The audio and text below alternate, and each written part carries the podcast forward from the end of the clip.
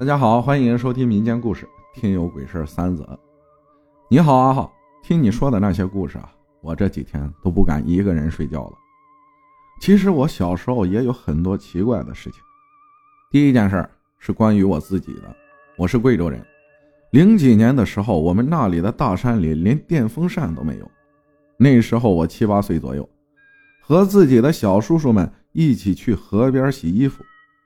我只记得那时候，我坐在河边，脚在水里鼓捣着，叔叔们也才十几岁，在我旁边洗衣服。我们提了一笼火，本来好好的，莫名起了风，那火左右摇摆。后来，我竟然晕倒了。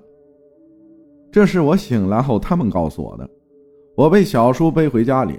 那几天，我二叔叔结婚，我家四处都是客人。我就被安排在祖母家里，祖母是一个人住一个房子。我开始天天发烧拉肚子，家里人都在忙二叔结婚。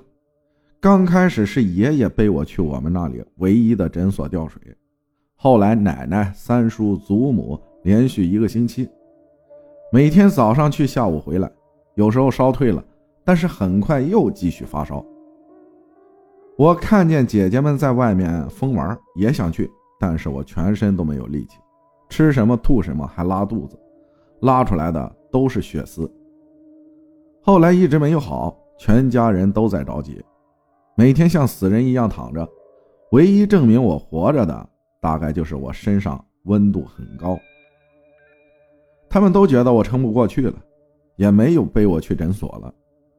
后来奶奶出门了两天一夜，去给我求了药，一块石头一样的药。奶奶每天用刀刮一下粉末泡给我喝，那个药真的好苦好苦，是我这辈子吃过最苦的药。奶奶说，她走了很久才找到那个神婆。神婆说我去河边撞到了饿死鬼，后来每天都在吃那个药，还要用红线穿过鸡蛋，在我躺着快睡着的时候，在头上绕，嘴里还要念东西。渐渐的，我的病好了，但是有点虚弱。奶奶又请来了神婆来给我和祖母跳大神。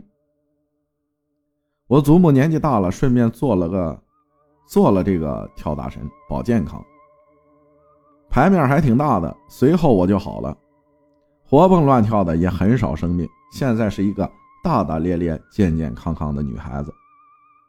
第二件事也是我自己的。那是我二年级，不会背乘法口诀，老师罚我扫地，还罚我站在门口。我妹妹是学前班，比我放学早，她来找我，问我怎么站门口。我说老师叫我守门，我妹还信了。我因为要扫地，就叫她先回去了。后来我弄完准备回家，已经是下午黄昏的时候了，我就一个人走在路上，虽然路很宽，但不是公路。也没有人，周围都是一层一层往上越来越高的田地和山，还有很多树和坟墓。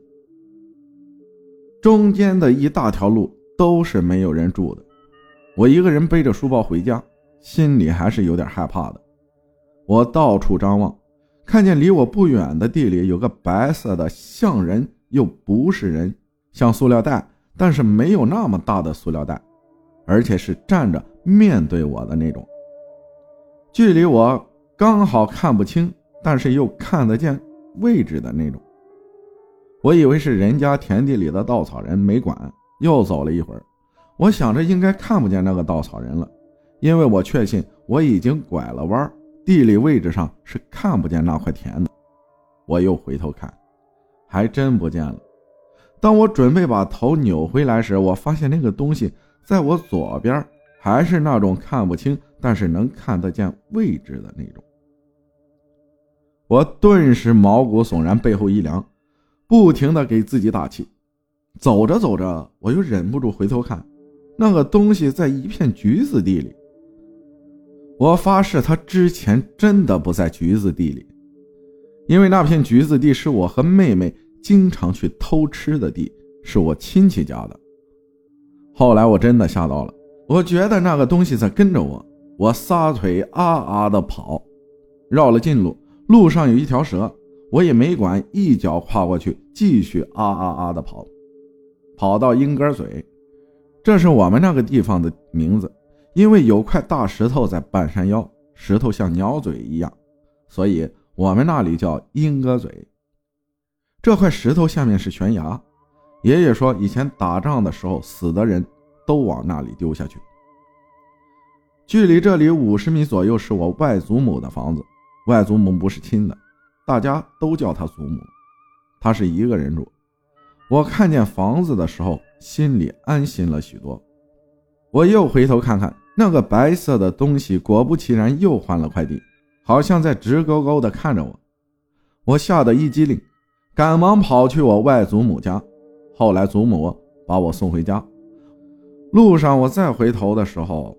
没看见那个白色的东西了。我给奶奶说了这件事奶奶拿筷子立在碗里。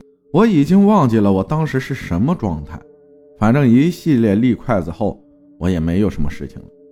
还有一次，是我小叔叔的。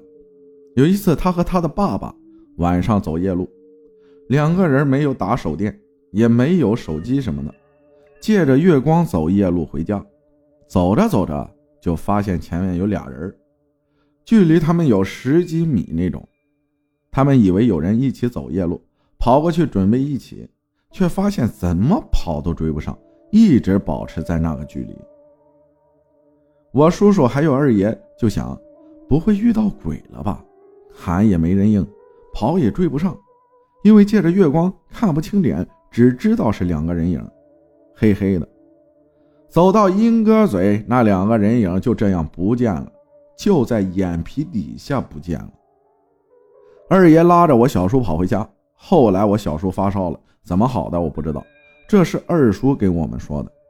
总之，我家那边那个鹰哥嘴真的挺邪门的，以前还听他们说，有个喝醉的男人背后跟着一个黑影回家，后来那个男人还没到家就摔死了，还有人听见。路边的坟堆后面有人讲话，还有蓝色的鬼火。有些人走夜路，就是会听到那个附近有人讲话，但是没有看见人。不过现在我们那里被水淹了，我一直相信这些东西，所以我也希望那些亡灵能够安息。感谢傅怂怂分享的故事啊！谢谢大家的收听，我是阿浩，咱们下期再见。